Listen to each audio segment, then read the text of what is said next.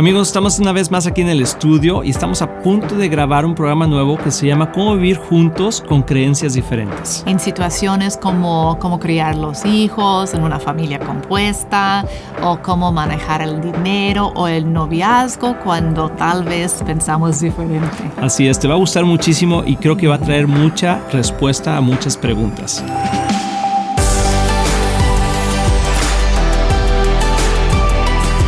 Hola amigos de Éxito en la Familia, bienvenidos nuevamente a este tu programa. Otra semana más aquí con ustedes. Nos encanta poder compartir este tiempo y eh, amor que tenemos el día de hoy.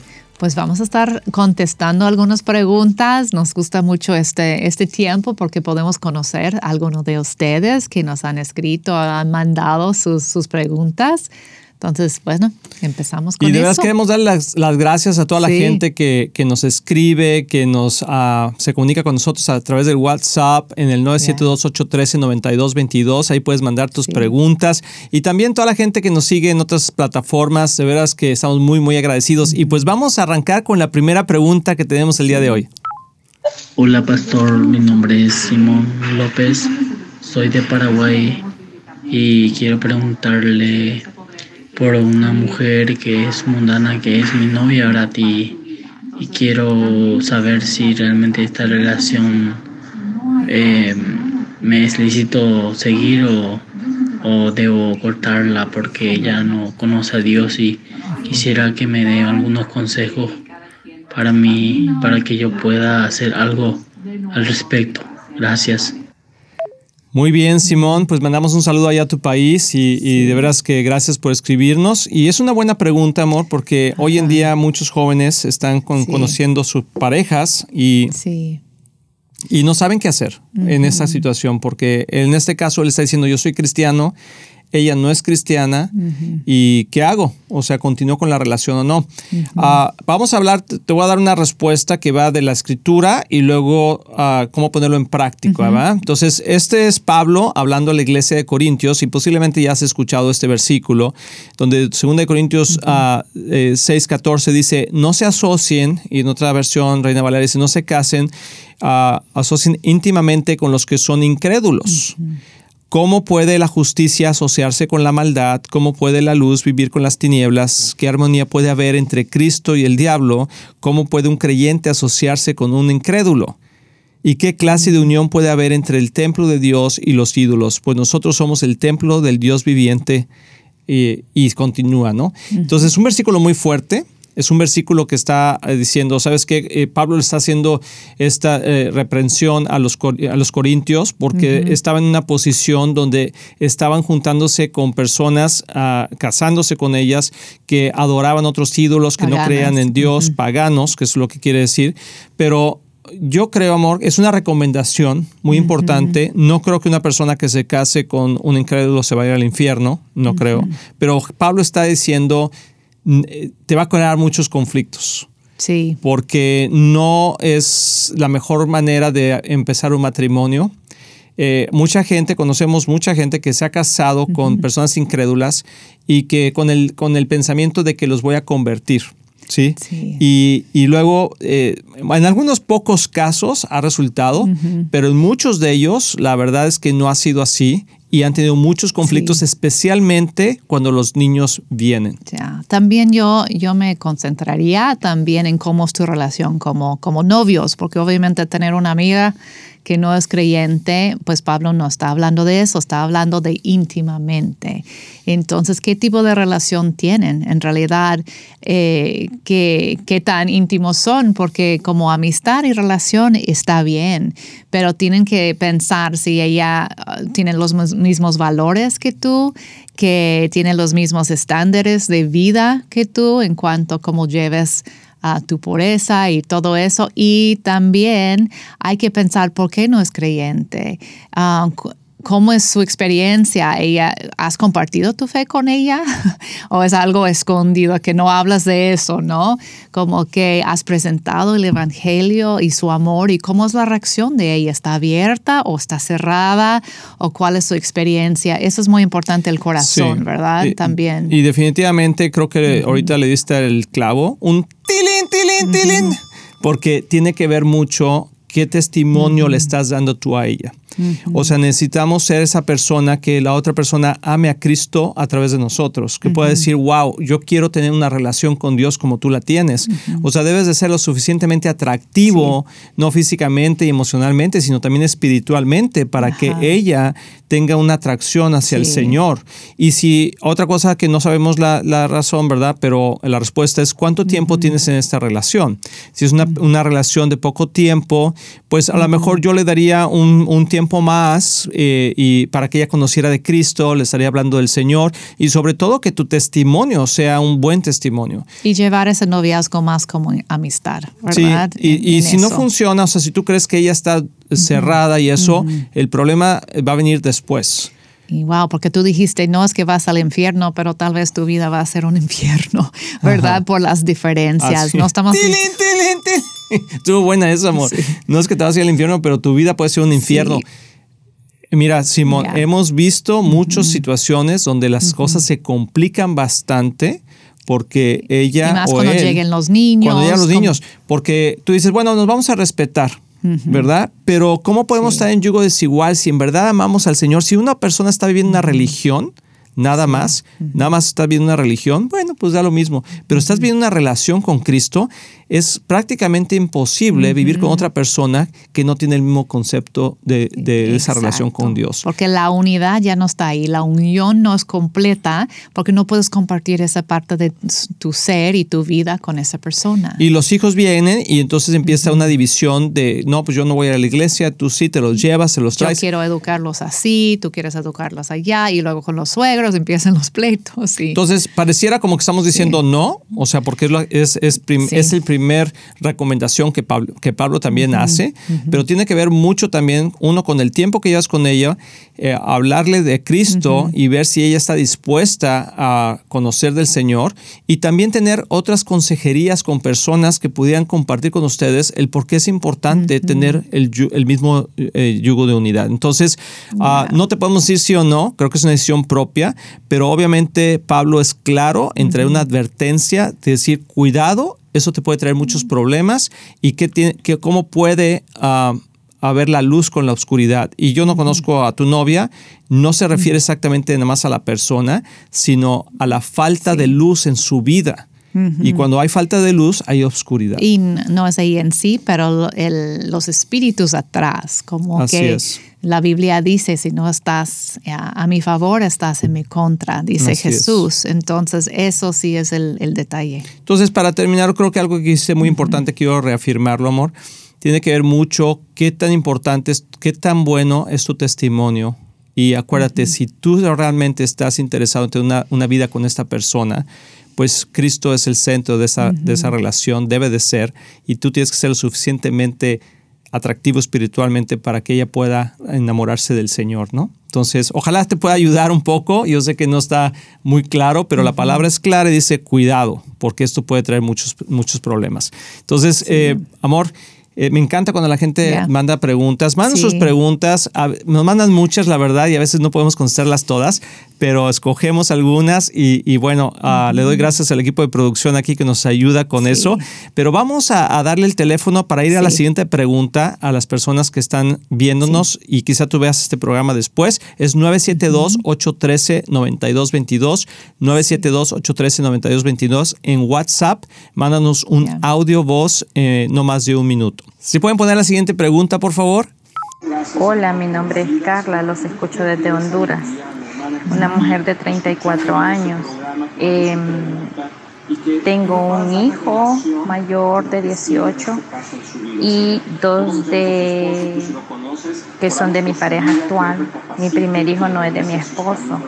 Yo quiero saber por qué mi esposo a ese tiempo no lo acepta. Él quiere que mi hijo pues ya cumplió, va a cumplir 18 años, él se vaya de la casa, que él ya puede trabajar, que él, él lo quiere votar. Mi hijo a la edad que él tiene todavía, em, yo lo, lo mando, yo todavía, yo le le digo esto si póngase esto, no, él me hace caso, no tiene ningún vicio por la gracia de Dios. Entonces yo quiero tomar una decisión, pero no quiero dañar el corazón de mi hijo, no quiero, no sé, me siento rotundamente confundida, confundida. y necesito palabras. Mm. Amor, a ver, yo creo que es, una buena pregunta. Y nos pesa en el corazón que pasan esas situaciones, pero pasa muy seguido. Y como corazón de mamá, pues sí, sí me duele, puedo imaginar lo que estás pasando ahorita y, y sí, es, es, difícil, no es fácil la situación porque estás, tal vez te sientes como en medio ¿no? de, de, dos amores en tu vida y, cómo cuidar la relación con cada quien, ¿no? Este, bueno, en, en, nuestro libro escribimos todo un capítulo acerca de las familias compuestas, porque es muy común esto, y tal vez es pues, algo que podrías compartir con, con tu marido, ah, orar mucho por él, que se abre su corazón más a tu hijo, que busca relación con él. Ah, y tenemos algunos consejos en cuanto a eso, pero creo que tenemos que ir a una pausa, ¿verdad? Sí, vamos a ir a una pausa, no te vayas, vamos a regresar con esta respuesta muy, muy importante eh, y yo creo que te va a ayudar muchísimo. Así que no te vayas, regresamos, estás aquí en éxito en la familia.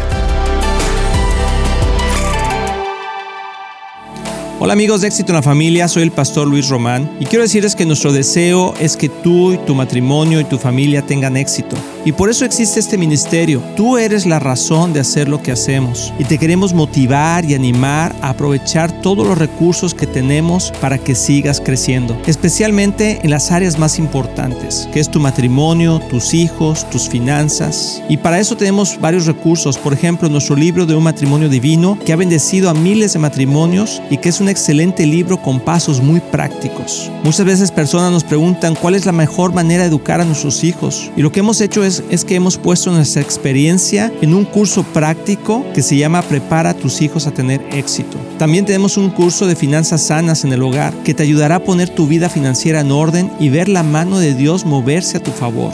También puedes bajar nuestro podcast semanal, así como ver el programa de éxito en la familia en cualquier parte del mundo por medio de la televisora Enlace o nuestros medios sociales de YouTube, Facebook o Instagram. Todos esos recursos e información los puedes encontrar en nuestra página de éxitoenlafamilia.com.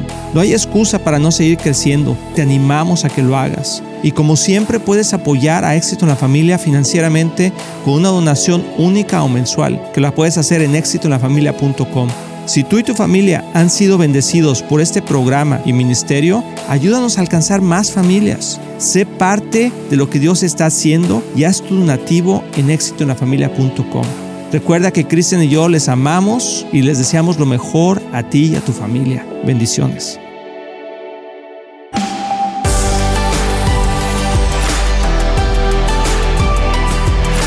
Amigos, ya estamos aquí de regreso en Éxito en la Familia y qué interesantes preguntas. Yo creo que es el caso de mucha gente que pasa por estas situaciones.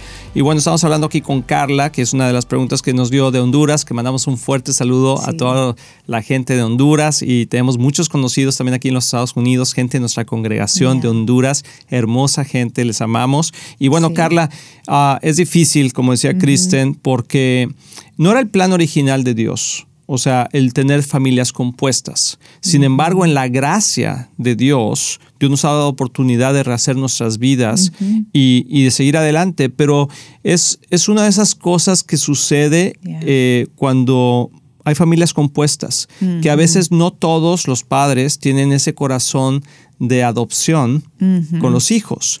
Y cuando uno se casa, eh, digo, no es el caso de nosotros, pero en familias compuestas, debe tener la, disponibilidad de, adoptar al hijo o a los hijos que no son propios de sangre, como si lo fueran, porque estás creando una nueva familia. Sin embargo, en, nuestro libro de Un matrimonio divino, el último capítulo habla específicamente de eso, de cómo poder crear esos lazos de, unidad, de adopción, de, no de rechazo, sino, sino de poder intimidad y todo eso de aceptación muy importante. Entonces te recomiendo que lo leas eh, porque creo que te va a ayudar mucho. Pero yo creo que en lo práctico, amor, eh, tu hijo ya está en los 18 años. Entiendo que también eh, no solamente es la situación del rechazo, sino también de la forma en cómo uno educa a los hijos. Quizá tu esposo, él piensa que a los 18 años, pues ya tiene que agarrar rumbo el muchacho y, ver por su vida, ¿no? A lo mejor tú no piensas igual. Y eso con, con la combinación de que no es su hijo natural, pues a lo mejor hay, un, hay algo adicional ahí. puede ver también algo de celos por la relación. Si tienes una relación muy estrecha con tu hijo, eso puede provocar en él un sentir de, pues esto, de, rechazo tal vez. Entonces hay que ser aún más intencional con tu marido de hacerte sentir importante, ¿no? En tu vida, hacerle sentir como que, que tienen esa prioridad en tu vida también, lo puedes trabajar de ese lado. Ah, también en, nuestro, en ese capítulo del Un matrimonio divino dice eso, la, clave para lograr criar, a los hijos juntos es la unidad, la igualdad y la claridad. Tomamos las decisiones juntos, trata, tratamos a los hijos por igual y somos claros con lo que esperamos de ellos. Y eso, lo que, eso es donde están fallando, ¿verdad? Por decir, en, no tratar a sus hijos iguales y tal vez no tomar las decisiones juntas. Hay que ver dónde pueden ah, y cómo pueden mejorar en esas tres áreas. Y incluir a tu marido más tal vez en las decisiones con tu hijo. Ah, no sé exactamente la situación. Y llegar tal vez a un... acuerdo. A un acuerdo. ni, ni tú ni yo. Como que, ok, no estoy lista todavía que él sale de la casa, pero tal vez que empieza a trabajar o empieza a producir en alguna manera y aporta para la casa algo de responsabilidad, empezamos a hacer más cosas juntos, no sé como que hacer unos pasos para crear más unidad, para tener más igualdad y claridad. Bien hablado con tu marido, a ver qué son sus expectativas y qué, dónde está el punto con él. Sí, cuál es el punto de conflicto, ¿no? y, yo creo que ah, la oración, o sea, Carla, la oración es muy importante porque eh, eh, segunda de Corintios 4:4 dice que el diablo ha puesto un velo para que no podamos ver la, luz de Cristo. Entonces, no es tanto cambiar el corazón de la gente, porque Dios cambia el corazón cuando estamos dispuestos, pero más bien es quitar el velo. O sea, hay un velo en, los ojos de tu marido que no puede ver a tu hijo de la misma manera. Y pedirle que, a Dios que ayude a que haya ese, esa revelación y pueda haber un amor. Y también hablar con tu hijo, decir cómo se puede ganar el corazón también de, tu esposo.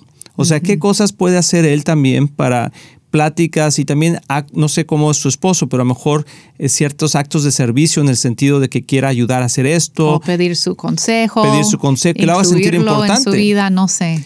Y por último diría yo que tengas cuidado también de no marcar esa diferencia tú con tu hijo y con los hijos de él, porque ahorita estamos hablando que él hace una diferencia. De los dos, creo. Que, que son de los dos, perdón. Él, él, puede, él puede pensar que también tú haces una diferencia. Entonces, y eso crea, como dice Kristen, un poco de celos en cuestión del marido con, tu hijo. Entonces, no son fáciles estas situaciones, pero Dios siempre tiene una solución. Y creo que la oración, la comunicación y, la buena intención son partes claves para poder ver un buen resultado. Tilín, eran con rima. La oración la buena comunicación y buena intención. Y la buena intención. Entonces, muchas gracias Carla por esta pregunta. Ojalá te sirva un poquito y, y quizá a otras personas que están pasando por la misma situación. Y vamos a ir a otra pregunta. Tenemos muchas preguntas, amor. Queremos contestar una más. Ah, no sé si la puedan poner, por favor. Hola, bendiciones. Soy María Godoy de Puerto Cabello, Estado Carabobo, Venezuela. Y mi pregunta es, cómo se hace en el caso de que mi esposo es el que maneja el dinero y es inconverso. Bueno, es una buena, buena pregunta. Entiendo que no, o sea, no está completa la pregunta, pero creo que te la voy a completar, si entiendo lo que estás tratando de decir. Es que él maneja el dinero, pero no, no conoce de Dios, entonces quizá no maneja el dinero como la Biblia habla, especialmente a lo mejor en el dar, a lo mejor en qué lo gasta, ¿sí? Y, en vez de sentir que es un administrador de lo, de lo que Dios le da, siente que es dueño de lo que él tiene, porque él dice, yo trabajo para esto, es mi dinero. y, bueno, es un proceso de transformación en la, vida de la gente. Yo creo que si tu esposo no es creyente, ah, pues no le puedes exigir de ninguna manera que, que trate las finanzas eh, de acuerdo a los principios de Dios en el sentido del diezmo, de las ofrendas. Ah, va a ser muy difícil para él, no lo va a entender. Pero sí le puedes hablar y pueden platicar de los principios básicos financieros que, por ejemplo, Proverbios habla y toda la Biblia, es uno de los temas más hablados en la Biblia, Sí. porque dice el Señor que el que no sabe manejar sus finanzas, el que no tiene orden en sus finanzas, va a sufrir pérdida. Entonces, si tu esposo, que no sabemos, o sea, es algo que quisiera que tú pensaras, a lo mejor es un, si es un buen proveedor, si trae, no te falta nada, si cuida de, de ustedes financieramente hablando, pues yo creo que no hay mucho que reclamar en eso, porque aunque no conozca de Dios, está diciendo qué tan Sí. me- usted me importa, ¿no? Porque estoy cuidando de ustedes. Ahora, si él no tiene esa, esas disciplinas y no vive dentro de un presupuesto, se gasta el dinero en cosas que no deben de ser, no provee para la casa, entonces ya sea, sea converso o en converso, Yeah. creo que tiene un problema. Sí, y e- ahí es donde está el reto, ¿verdad? Y lo que hemos visto, porque sí, hasta en nuestra propia congregación hemos tenido casos, ¿no? Y hemos tratado de caminar con las personas a través de esto. Por ejemplo, si una mujer que su marido no es con, converso, Ujú, viene con una ofrenda para la iglesia, siempre preguntamos, ¿tu marido está de acuerdo? ujú. ¿no? Por eso es muy importante. Y si no está de acuerdo, siempre sugerimos que no. O solamente si es dinero que ella ha apartado, que, que él ha encargado y tiene ella la libertad de manejar ese dinero como, Ujú. como ella quiere o de sus propios trabajos y él está bien con eso. Entonces, sí.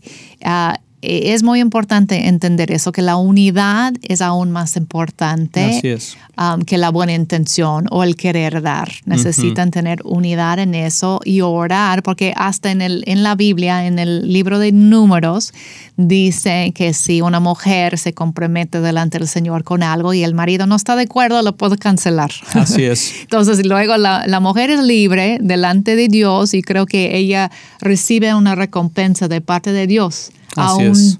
sin dar ese, ese. Dios ve su corazón Así es. su deseo de dar, Así aun es. si el marido no permite que ella da. Así es, y bueno, lo mejor sería que él conociera de Cristo, Claro. ¿verdad? Y que como consecuencia él pudiera manejar sus Sí. finanzas de acuerdo a los principios bíblicos. Y si está gastando en cosas que, que no, pues, no se debe, ah, lo que recomendamos es que, que tú o ah, en otro caso, depende de quién está viendo ahorita, puede por lo menos con el dinero que tú manejas, ¿no? Porque cada mu- mujer maneja algo de dinero para las compras, para el mandado, que tú seas ordenada y responsable con ese, deseo- de ese dinero de hacerlo ah, ordenado delante de Dios. Sí, y por terminar te quiero su- Y orar, sugerir, orar mucho. de por, sí, claro, de por sí eh, es que tenemos un curso que se llama Finanzas Sanas y, y lo puedes lo puedes obtener ahí en Éxito en la Familia, pero creo que es algo muy muy importante tener finanzas sanas. Y ese curso lo puedes ver juntamente con tu esposo y te puede dar mucha revelación. Entonces, Porque hay muchos principios que son principios bíblicos, pero también son principios sabios que el mundo usa. Así es. Que tal, tal vez él responde a eso, que, que no necesariamente tiene que ser un versículo de la Biblia. Hay muchos principios con presupuestos y ahorros y todo eso que funciona para todos, ¿no? Y sería útil esa información para tu marido. Por ejemplo, dice que el que ahorra poco a poco se enriquece, ¿no? Sí, es uno. exacto. Pero bueno, vamos a, a Los orar. proverbios, por Proverbios, ejemplo. todo proverbios es Sí. muy bueno. Vamos a orar y vamos a orar por la gente que Amén. vio el programa el día de hoy. Amén. Y Señor, te damos gracias por cada persona que está aquí Gracias, conectada con Señor. nosotros, diferentes situaciones que están viviendo sus vidas. Yo te pido, Señor, que a través de ese programa y, y a través de tu palabra preciosa pueda obtener revelación para que haya transformación en sus vidas. Gracias, Señor, por este tiempo juntos y les bendecimos en el nombre de Jesús. Pues bueno, tuvimos un buen tiempo aquí juntos. Sí. Nos vemos Mucho en el próximo programa. ánimo. Así que mucho ánimo Sí. y sigan adelante. Estamos muy emocionados en anunciar que ahora los podcasts de Éxito en la Familia son parte de XO Podcast Network, que pertenece a Marriage Today, el cual está dedicado a ayudar matrimonios y familias a tener éxito. Visita el sitio marriagetoday.com o exitoenlafamilia.com para más información.